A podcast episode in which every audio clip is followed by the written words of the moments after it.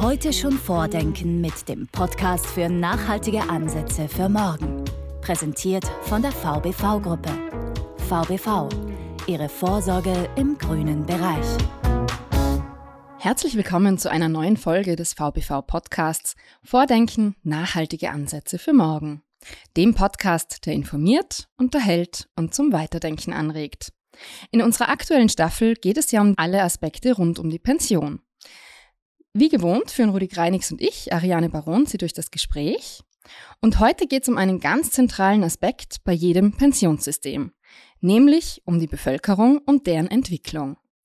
Denn ohne ausreichend Menschen im Arbeitsprozess funktioniert ein Pensionssystem nur sehr bedingt. Daher haben wir uns heute eine Expertin für Bevölkerungsprognose eingeladen. Wir freuen uns sehr auf Frau Pauline Pohl von der Statistik Austria. Frau Pohl war bis vor zwei Jahren auch Referentin am Institut der deutschen Wirtschaft in Köln. Hallo, schön, dass Sie da sind. Hallo. Kurz zum Hintergrund. Die Statistik Austria stellt mit über 800 Mitarbeitern als Kernaufgabe objektive, nach wissenschaftlichen Methoden gewonnene statistische Informationen für Politik, Verwaltung, Wirtschaft und Medien zur Verfügung, also quasi für alle Menschen in Österreich. Liebe Frau Pohl, Gleich zu Beginn eine Frage, damit wir uns Ihren Arbeitsalltag ein bisschen vorstellen können. Die meisten Menschen können sich ja mit Statistik Austria und ihren Tätigkeiten nicht so viel vorstellen. Vielleicht auch, wenn wir den einen oder anderen dabei haben, der bei der Statistik oder bei der Mathematik in der Schule nicht ganz so toll war.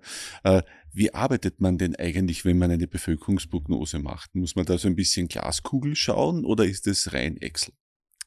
Ja, grundsätzlich ist zu sagen, dass sich Veränderungen in der Bevölkerungszahl und Struktur aus drei Komponenten ergeben. Das sind zum einen die Geburten, die Sterbefälle und die Wanderungen. Das heißt, Aufgabe der Bevölkerungsprognose ist es, die langfristige Entwicklung dieser drei Komponenten vorauszuschätzen. Wie machen wir das? Äh, es sind insbesondere drei Bereiche, wo wir hier tätig sind. Zum einen brauchen wir Daten, die uns Aufschluss darüber geben, wie die Bevölkerung aktuell aussieht, wie viele Menschen leben in Österreich, wie alt sind diese Menschen, wie sieht die Geschlechterstruktur aus. Wir brauchen aber auch Annahmen für die zukünftige Entwicklung dieser Komponenten, also beispielsweise, wie wird sich die Lebenserwartung in Zukunft entwickeln? Werden Frauen mehr oder weniger Kinder bekommen, vielleicht im höheren Alter? Und wie viele Menschen werden nach Österreich zuwandern aus dem Ausland? Und diese Annahmen zu treffen für die Zukunft ist natürlich nicht trivial. Wir haben auch keine Glaskugel, in die wir schauen können, sondern es sind im Prinzip tiefgreifende Datenanalysen, auch der Austausch mit Expertinnen und Experten aus der Wissenschaft, die uns helfen, diese Annahmen zu treffen. Und schlussendlich fließen dann die Daten und die Annahmen in ein statistisch-mathematisches Modell ein. Ich erspare Ihnen hier die technischen Details. Aber im Endeffekt haben wir dann langfristige Pfade für die Geburten, Sterbefälle und die Wanderungsbewegungen und daraus ergibt sich dann die langfristige Bevölkerungsentwicklung. Das klingt für mich alles wunderbar geregelt, sehr strukturiert. Ähm, Gibt es da in Ihrer Arbeit überhaupt noch Überraschungen? Haben Sie das auch? Es gibt auf jeden Fall unerwartete Entwicklungen. Also ich habe es jetzt schon angesprochen, es sind die drei Komponenten Geburten, Sterbefälle und Wanderungen.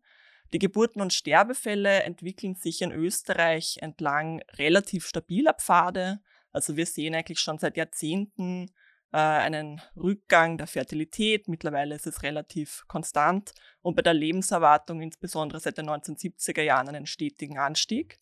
Anders verhält sich bei der internationalen Zuwanderung. Also beispielsweise bei der Prognose des Vorjahres war für uns noch nicht absehbar, dass Anfang 2022 der Krieg in der Ukraine ausbrechen würde und damit deutlich mehr Menschen zugewandert sind, als wir das letztes Jahr noch prognostiziert haben. Das heißt, gerade die Wanderungsannahmen sind schwierig zu treffen. Also es gibt Anhaltspunkte, wir sehen die demografische Entwicklung in unseren Nachbarländern in Europa, aber gerade geopolitische Krisen sind auch für uns nicht vorherzusagen. Die letzten Zahlen wurden ja jetzt im Dezember 2022 veröffentlicht. Gab es da, Sie haben jetzt schon gesagt, ein paar, es gab ein paar spannende Aspekte, leider geschuldet dem Krieg in der Ukraine. Wie schauen wir denn jetzt aktuell aus? Also als ich noch zur Schule ging, ich sage es jetzt ganz leise, das war zu, vor, vor zehn Jahren, da waren wir noch ungefähr bei acht Millionen ähm, Einwohnern hier in Österreich. Wo stehen wir denn jetzt gerade? Ja, aktuell leben rund 9 Millionen Menschen in Österreich. Das ist tatsächlich erst seit kurzem so. Wir haben diese 9 Millionen Marke im ersten Quartal 2022 überschritten. Das war auch früher, als wir es eigentlich erwartet hatten. Es hatten 2022 damit gerechnet, aber erst im späteren Verlauf des Jahres. Aber durch die starke Zuwanderung, insbesondere im März, haben wir diese Grenze schon früher erreicht. Und Sie haben es jetzt angesprochen, vielen sind noch so diese 8 Millionen im Kopf. Äh, tatsächlich haben wir die 8 Millionen Marke bei der Bevölkerung um die Jahrtausendwende überschritten. Das heißt, es hat jetzt rund 20 Jahre gedauert, um Ertappt. von 8. Es sind 20 Jahre. Das war nichts mit dem Schulsystem.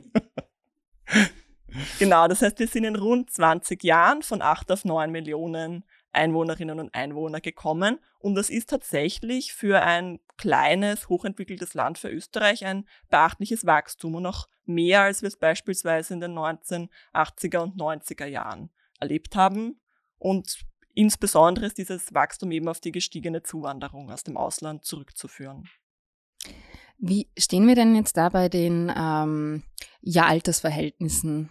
Also es ist ja doch, oder man hört zumindest immer, dass wir äh, ja schon jetzt zugespitzt gesagt, dass Österreich überaltert. Wie, wie sehen Sie das aus den aus der Ja, das ist ganz interessant. Es gab ähm, schon in den letzten Jahrzehnten hier deutliche Verschiebungen, wobei insbesondere der Anteil der jungen Menschen unter 20 Jahre deutlich abgenommen hat. Äh, der Anteil der Menschen im Pensionsalter, 65 und mehr Jahre, dafür angestiegen ist. Aber was in den letzten Jahrzehnten noch relativ konstant geblieben ist, ist der Anteil der Bevölkerung im erwerbsfähigen Alter, also 20 bis 64 Jahre. In Zukunft äh, wird es wieder relativ deutliche Veränderungen in der Altersstruktur geben, aber in einer etwas anderen Richtung. Wir gehen aktuell davon aus, dass der Anteil der jungen Bevölkerung relativ konstant bleibt, langfristig, während es zu einer stärkeren Verschiebung kommt von der Bevölkerung im erwerbsfähigen Alter zur Bevölkerung im Pensionsalter. Also hier verschieben sich die Anteile relativ deutlich und interessanterweise auch innerhalb der Gruppe der Älteren, also der Menschen mit 65 und mehr Jahren, tut sich einiges. Und zwar ist es insbesondere die Gruppe der 80 und mehrjährigen, also der Betagten und Hochbetagten, die am stärksten wächst. Also bis zum Jahr 2080 um knapp 150 Prozent. Das ist schon ein ordentliches Wachstum. Das komme ich zu meiner Schulzeit, ich sage aber nicht, wann das war. Da waren 100-Jährige noch die große Ausnahme. Ist das jetzt immer noch so? Also es ist jetzt immer noch keine besonders große Bevölkerungsgruppe, aber die Zahl nimmt überproportional zu in diesen hohen Altersgruppen. Wo stehen wir denn jetzt heute bei der Lebenserwartung? Wie alt werden denn die Leute derzeit? Bei den Männern haben wir aktuell eine Lebenserwartung bei der Geburt von rund 79 Jahren, bei den Frauen von rund 84. Also wir sehen ja schon seit langer Zeit, dass die Lebenserwartung von Frauen durchschnittlich rund fünf Jahre höher ist als die der Männer, was insbesondere auch dazu führt, dass wir in den hohen Altersgruppen einen deutlichen Überschuss an Frauen haben. Viele Frauen, die dann alleine leben oder auch dann in Pflegeheimen untergebracht werden müssen im höheren Alter. Wie hat sich denn diese Lebenserwartung entwickelt, dass wir da so ein kleines Gefühl kriegen? Die Lebenserwartung ist insbesondere seit den 1970er Jahren stetig gestiegen. Wenn wir das vergleichen mit den 1950er Jahren, da war die Lebenserwartung der Männer noch bei rund 62 Jahren und bei den Frauen waren es um die 68 Jahre. Also es ist ein wirklich deutlicher Anstieg, der hier in den letzten Jahrzehnten stattgefunden hat. Ja, ganze 17 Jahre habe ich jetzt nachgerechnet, ja. Doch, doch, das ist einiges. Ich würde jetzt gern, wir haben vorhin schon drüber geredet, äh, die Zahlen zeigen eindeutig, die Bevölkerung wird älter, die Jungen, es kommen weniger Junge nach. Ich würde jetzt gern so ein bisschen äh, darauf eingehen, was das denn für eine Wirtschaft bedeutet. Ja, hier sind mehrere Sachen ähm, zu berücksichtigen. Also mal ganz grundsätzlich habe ich ja schon angesprochen, dass Österreichs Bevölkerung auch in Zukunft wächst, wenn auch langsamer, als wir es jetzt die letzten zwei Jahrzehnte gesehen haben, aber Österreich wächst. Wenn wir uns dann aber anschauen, die Bevölkerung im erwerbsfähigen Alter und auch die Erwerbspersonenzahl, die wir auch prognostizieren, dann sinkt diese leicht in den kommenden Jahren und stagniert dann relativ lange, also bis in die 50er und 60er Jahre dieses Jahrhunderts. Das heißt, anders als in den letzten Jahrzehnten, wo es eigentlich Jahr für Jahr stetig einen Anstieg gab bei der Erwerbspersonenzahl, schauen wir nun mehreren Jahrzehnten entgegen, wo diese Zahl stagniert. Das heißt, es kommt eben nicht mehr dieser stetige Zuwachs an neuen ähm, Arbeitskräften. Das ist der eine Aspekt. Der andere Aspekt ist natürlich, was innerhalb dieser Gruppe der erwerbsfähigen Bevölkerung passiert. Wir haben immer noch Luft nach oben bei der Erwerbsbeteiligung von Frauen.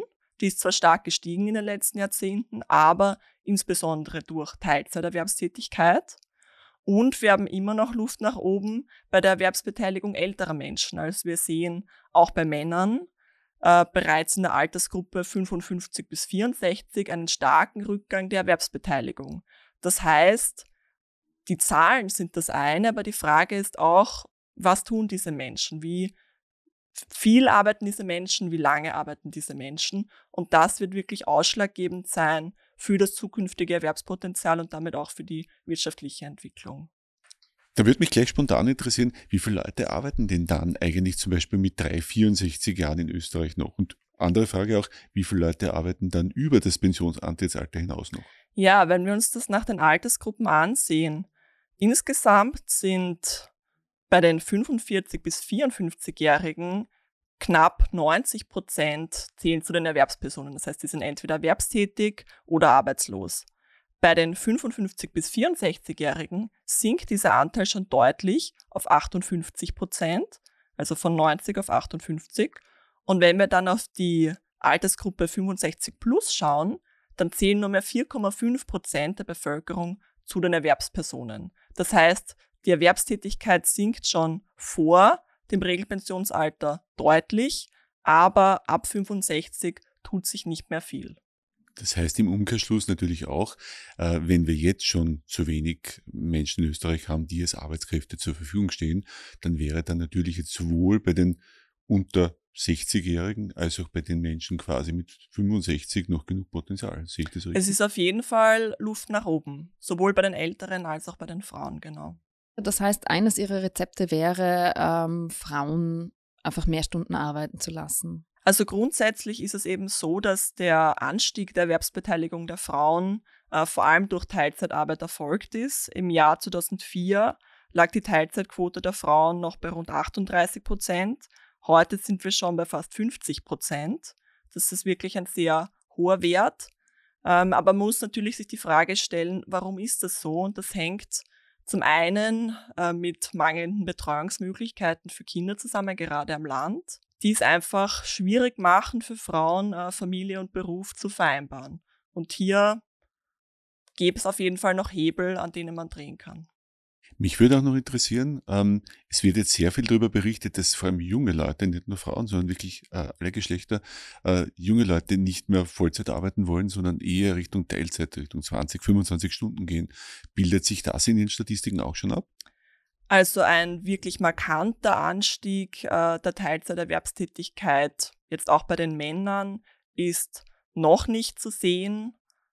Das heißt momentan eher ähm, Geschichten, die in Medien gern vorkommen, aber die sich jetzt in Zahlen noch nicht wirklich niederschlagen. In der breiten Masse noch nicht. Ja. Mhm. Gut, dann würde ich vorschlagen, schwenken wir rüber zum Pensionssystem, mhm. weil es natürlich für uns auch spannend ist, wenn man äh, jetzt die Entwicklung sieht, wie sich der Arbeitsmarkt entwickelt, dann ist das natürlich auch massiv zusammenhängend mit unserem Pensionssystem. Und das ja natürlich von den Menschen, die momentan im Arbeitsprozess sich befinden, äh, entsprechend bezahlt wird. Ähm, wie ist denn da jetzt der Blickwinkel aus Sicht der Statistikerin, wenn wir die Bevölkerungsentwicklung jetzt so weiterschreiben, wie sie momentan ist? Äh, kann dann ein Pensionssystem wie das unsere noch funktionieren? Unser Pensionssystem beruht ja darauf, dass die erwerbstätige Bevölkerung die Pensionen für die schon im Pensionsalter befindliche Bevölkerung finanziert. Das heißt, es braucht ein entsprechendes Verhältnis von Erwerbstätigen zu Bevölkerung im Pensionsalter. Jetzt ist es so, dass aktuell auf eine Person im Alter von 65 und mehr Jahren rund drei Personen im erwerbsfähigen Alter kommen. Diese Zahl sinkt aber in den nächsten Jahrzehnten auf das Verhältnis 2 zu 1. Das heißt, dann kommt auf eine Person im Pensionsalter, kommen nur mehr zwei Personen im erwerbsfähigen Alter. Und in etwa auf diesem Niveau bleibt das Verhältnis dann auch langfristig konstant. Wenn wir uns jetzt die Pensionsausgaben ansehen, dann sehen wir, dass aktuell der Bund ja schon relativ stark zuschießen muss für die Pensionsausgaben, zwar gar nicht mal so wenig. Jeder vierte Euro der Staatsausgaben entfällt auf die Kategorie Alter. Das heißt, wenn wir jetzt schon hier eine gewisse Lücke haben oder uns um die Finanzierung Gedanken machen müssen, dann wird sich diese Herausforderung in Zukunft noch verschärfen. Ab wann verschärft sich das aus Ihrer Sicht? Weil Sie gesagt haben, es geht dann auf Richtung zwei Personen, die das, die quasi eine Pensionistin, einen Pensionisten finanzieren. Äh, was sind denn da die markanten Meilensteine in den nächsten, spielt sich das in den nächsten 10, 15, 20 Jahren ab oder ist das was, äh, was erst in 30, 40 Jahren der Fall ist? Also dieses Verhältnis 2 zu 1 bei der Erwerbsbevölkerung und den Personen im Pensionsalter erreichen wir in etwa in 20 Jahren. Also hier ist wirklich in den nächsten Jahren, in den kommenden zwei Jahrzehnten mit einer dynamischen Entwicklung zu rechnen. Und das liegt jetzt hauptsächlich an den vielbeschworenen Babyboomern, die in Pension gehen? Absolut. Also die Alterung der österreichischen Bevölkerung ist insbesondere darauf zurückzuführen, dass diese geburtenstarken Jahrgänge der 1950er und 60er Jahre zunächst in den kommenden Jahren ins Pensionsalter aufrücken, ähm, die das Erwerbsleben sozusagen beenden und in weiterer Folge nicht nur im Pensionssystem sind, sondern natürlich ab einem gewissen Alter wird es dann auch relevant für die Pflege, weil wir dann nicht nur eben viele Menschen im Pensionssystem haben, sondern auch viele Menschen, die vielleicht zum Teil alleine leben, gesundheitliche Betreuung und Pflege brauchen. Das sind eben die kommenden Jahrzehnte, wo diese Generationen der 50er und 60er Jahre dann in Pension gehen und in höhere Altersgruppen aufsteigen und längerfristig stabilisieren sich dann diese Effekte. Also längerfristig stabilisiert sich die Altersstruktur und dann ab den 50er, 60er Jahren dieses Jahrhunderts kommt es dann auch allmählich wieder zu einem Anstieg ähm, der Erwerbspersonenzahl. Aber in den kommenden Jahrzehnten sind wir schon noch sehr stark von dieser Babyboomer-Generation geprägt. Wirkt sich da die äh, Veränderung des äh, Antrittsalters bei Frauen in Sachen Pension überhaupt nicht aus? Spielt das nicht mit rein? Es spielt auf jeden Fall mit rein, aber der Anstieg betrifft ja auch nur ein paar Jahre. Also langfristig sind wir dann eben auch bei den 65 Jahren wie bei den Männern. Und man muss dazu sagen, dass ja die Pensionierung der Babyboomer schon jetzt beginnt. Also der Peak der Geburten war im Jahr 1963. Wenn wir jetzt auf die Frauen schauen, das heißt, 2023 erreichen hier sehr viele Frauen das 60. Lebensjahr und das ist noch bevor der Anstieg des Antrittsalters losgeht. Also die Frage ist, wie viele von diesen Frauen wir eigentlich noch erwischen, sozusagen. Das heißt, die Anzahl der Leute, wir haben es jetzt schon angesprochen, unter 20 Jahren geht stetig zurück. Woran liegt denn das jetzt? Wollen die Leute keine Kinder mehr bekommen?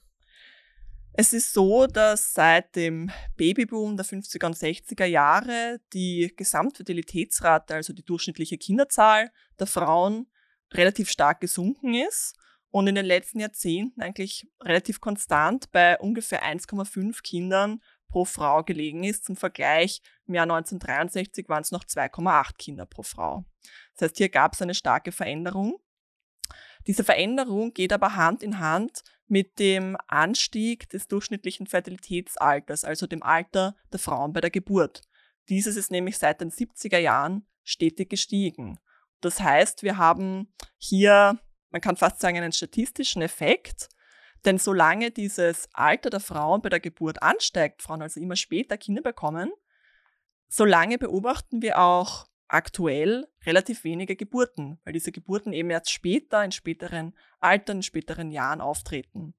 Das heißt, wir gehen davon aus, dass die sozusagen beobachtete Fertilität, die durchschnittliche Kinderzahl, langfristig leicht steigen wird, wenn dieser Prozess sozusagen abgeschlossen ist, wenn Frauen spätere Kinder bekommen. Das hat ja auch gewisse biologische Grenzen. Und dann langfristig die Frauen rund 1,6 Kinder bekommen. Das ist aber immer noch weniger als die rund zwei Kinder pro Frau, die es bräuchte, damit die Kindergeneration die Elterngeneration eins zu eins ersetzen kann.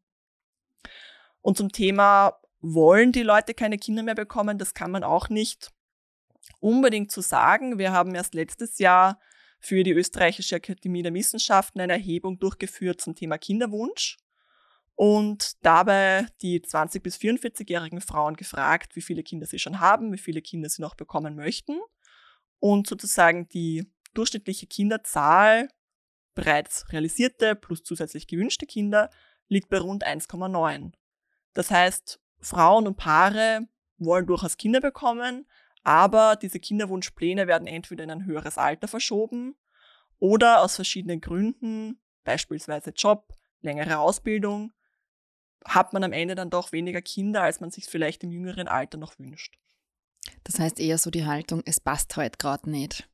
Zum Beispiel. Oder in höherem Alter geht es auch dann vielleicht einfach nicht mehr. Das heißt, um auf ein Thema aufzuspringen, das medial gerade stark diskutiert wird, nämlich eventuell länger arbeiten, äh, wenn wir sowas machen müssten, wann müsste man sowas einführen, damit es mit dem Generationswechsel überhaupt noch funktionieren würde? Das ist ein sehr komplexes Thema, weil diese Veränderungen auch genügend Vorlaufzeit brauchen. Also man kann einer Person, die bereits in drei Jahren äh, damit rechnet, die Pension antreten zu können, ja dann schlecht sagen, ah, es dauert jetzt nochmal drei Jahre länger, weil man natürlich auch langfristig das Erwerbsleben plant, ähm, seine Ersparnisse, Finanzierungsquellen. Also das sind Prozesse, die sehr viel Zeit brauchen, aber ich denke, es ist sinnvoll, sich dieser Veränderungen bewusst zu sein, ähm, zu wissen, in welche Richtung sich die Altersstruktur entwickelt und, wenn möglich, frühzeitig entsprechend die Weichen zu stellen ich wollte da noch ein bisschen äh, den Blick über Österreich hinaus äh, schweifen lassen. Äh, ist das ein österreichisches Phänomen oder haben wir diese Alterung äh, der Bevölkerung beziehungsweise vor allem dieses Schrumpfen der erwerbstätigen Bevölkerung in ganz Europa? Es zeigt sich tatsächlich in so gut wie ganz Europa eine Alterung der Bevölkerung. In manchen Ländern ist die auch schon weiter fortgeschritten als in Österreich, wenn wir beispielsweise nach Italien blicken ähm, dort ist langfristig auch mit einem Rückgang der Bevölkerung zu rechnen. Dort ist die Alterung auch schon weiter fortgeschritten. Auch in Deutschland ist die Alterung schon etwas weiter fortgeschritten als in Österreich. Und das, wovon Österreich momentan im Vergleich zu manchen anderen Ländern profitiert, ist die hohe Zuwanderung. Weil man muss ganz klar sagen, wenn es von heute auf morgen keine Zuwanderung mehr nach Österreich gäbe, würde Österreich sofort beginnen zu schrumpfen und wir würden bis 2080 unter die Bevölkerung der 1950er Jahre zurückfallen. Also 1951 haben rund 6,9 Millionen Menschen in Österreich gelebt. Ohne Zuwanderung wären wir bis 2080 in etwa bei 6,7 Millionen Menschen. Das ist ein Rückgang von gut einem Viertel. Das heißt, wenn man sich das bildlich vorstellen möchte, man geht raus auf die Straße und jede vierte Person ist nicht mehr da. Also das ist wirklich ein großer Effekt den die Zuwanderung ähm, in Österreich hat. Das bedeutet aber auch, dass die Zuwanderung, die wir jetzt schon haben, nicht nur dafür sorgt, dass wir in Zukunft nicht rein eine alte Bevölkerung sind, sondern auch, dass Systeme wie unser Gesundheits- oder Pensionssystem damit funktionieren. Ja, wobei man sagen muss, ähm, die Zuwanderung ist verantwortlich für das Bevölkerungswachstum in Österreich. Sie kann aber den Alterungsprozess maximal abmildern, aber nicht aufhalten oder sogar umkehren. Das hat auch schon die äh, Fluchtbewegung der Jahre 2015 und 16 gezeigt. Es kam damals zu einem leichten Anstieg der Bevölkerung unter 20 Jahren. Die Bevölkerung im Pensionsalter ist in der Zeit aber trotzdem doppelt so stark gestiegen. Und es hilft auch hier ein bisschen, die Zahlen sich vor Augen zu führen. Wir haben jetzt 9 Millionen Einwohnerinnen und Einwohner in Österreich und wir gehen langfristig davon aus, dass die Nettozuwanderung, also Zuwanderung minus Abwanderung, bei rund 30.000 Personen pro Jahr liegt. Und das sind dann einfach zu wenige, um diese starken Geburtsjahrgänge der 1950er und 60er Jahre sozusagen auszugleichen und hier wirklich die Altersstruktur umzukehren. Haben Sie da schon ein bisschen einen Ausblick für uns? Wie wird Österreich 2050 von der Bevölkerung, auch von der Verteilung leben dann alle in Wien, Graz und im Speckgürtel oder haben Sie da ein paar Zahlen für uns? Ja, 2050 ist insofern ganz interessant. Es ist natürlich noch weit weg. Unsere Prognosen sind auch mit Unsicherheiten behaftet. Aber es ist insofern interessant, weil dieser Wechsel der Babyboomer-Generation ins Pensionsalter zu dem Zeitpunkt eigentlich schon vollzogen ist. Also die Fragen, die wir uns jetzt stellen, wie können wir dann die Pensionen finanzieren, welche Auswirkungen hat das auf das Pflegesystem, müssten wir bis dahin eigentlich schon beantwortet haben. Und wir begeben uns dann eigentlich eher auf einen relativ konstanten Pfad der Entwicklung. Also diese starke Alterung die wir in den kommenden Jahrzehnten sehen werden, hat dann zu einem großen Stück schon stattgefunden. Und auch die Erwerbspersonenzahl wird dann langsam auch wieder ansteigen. Also das heißt, dieser große Wandel in der Altersstruktur ist bis dahin eigentlich schon abgeschlossen. Mhm. Mich würde noch ein kurzer Sprung zurück in die Vergangenheit interessieren. Vielleicht äh, haben Sie da auch was für uns. Das ist ein ziemlich großer Umbruch quasi in den nächsten Jahren. Äh, jetzt bin ich mir sicher, in der Statistik gab es alles schon einmal. Gab es sowas in den letzten 20, 30, 40, 50 Jahren auch schon mal? Und wie ist man da damit umgegangen? Also die Alterung, die wir momentan sehen, ist schon insofern ein Novum, weil die Lebenserwartung einfach so stark angestiegen ist. Also ich habe es vorher schon erwähnt, äh, in den 1950er Jahren war die Lebenserwartung doch noch um einiges niedriger, als wir das heute sehen. Wenn wir aber etwas weiter zurückblicken in der Vergangenheit, also an den Anfang des 20. Jahrhunderts, da war die Altersstruktur tatsächlich noch eine ganz andere, als es heute ist. Beispielsweise die jungen Menschen unter 20 Jahren haben damals noch rund vier von zehn Österreicherinnen und Österreichern ausgemacht. Jetzt sind es eben nur mehr zwei von zehn. Die Bevölkerung im Pensionsalter, 65 und mehr Jahre, war damals nur für sechs Prozent der Bevölkerung verantwortlich. Heute sind es 20. Das heißt, der Umbruch der Altersstruktur an sich ist nichts Neues, aber dieser, dieses hohe Wachstum in den hohen Altersschichten, eben 65 plus, 70, 80 plus, das ist tatsächlich ein Novum. Das heißt, wir sehen eigentlich schon ganz stark die Zeit, in der dieses Pensionssystem auserkoren wurde, war noch im Zusammenhang mit einer ganz anderen Gesellschaftsstruktur. Absolut. Sowohl die Altersstruktur, aber natürlich muss man auch sagen, ähm, die Struktur der Erwerbspersonen. Also die Frauenerwerbstätigkeit war damals natürlich auch noch viel niedriger, als das heute ist. Also es gibt hier schon Hebel in beide Richtungen, kann man sagen. Mhm. Wenn Sie jetzt, also ich würde das jetzt gern so noch einmal ganz kurz gegen Ende jetzt zusammenfassen und, und da noch einmal die Volkswirtin in Ihnen wirklich ansprechen. Also wenn Sie jetzt all diese Zahlen kennen, sich ansehen, analysieren, was rät da die Volkswirtin in Ihnen? Wie sollte es jetzt weitergehen? Ja, ich habe es schon angesprochen, dass sich Unternehmen in den kommenden Jahrzehnten darauf einstellen müssen, dass dieser stetige Anstieg beim Potenzial an Arbeitskräften nachlässt, dass wir auf eine Zeit der Stagnation bei der Erwerbspersonenzahl ähm, ja, damit rechnen müssen. Und wir sehen auch heute schon, dass die Zahl der offenen Stellen auf einem Rekordniveau ist. Also das ist in den letzten Jahren schon gestiegen und es steigt auch weiter.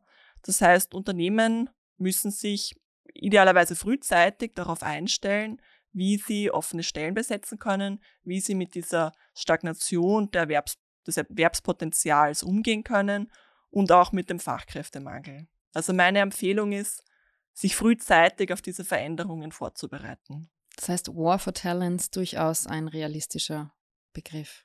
Also ob man das Wort Krieg da in den Mund nehmen möchte, weiß ich nicht, aber es wird auf jeden Fall schwieriger werden, offene Stellen mit qualifiziertem Personal zu besetzen.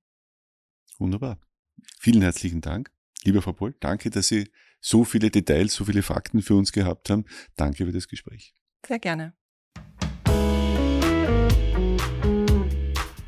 Vordenken. Nachhaltige Ansätze für morgen.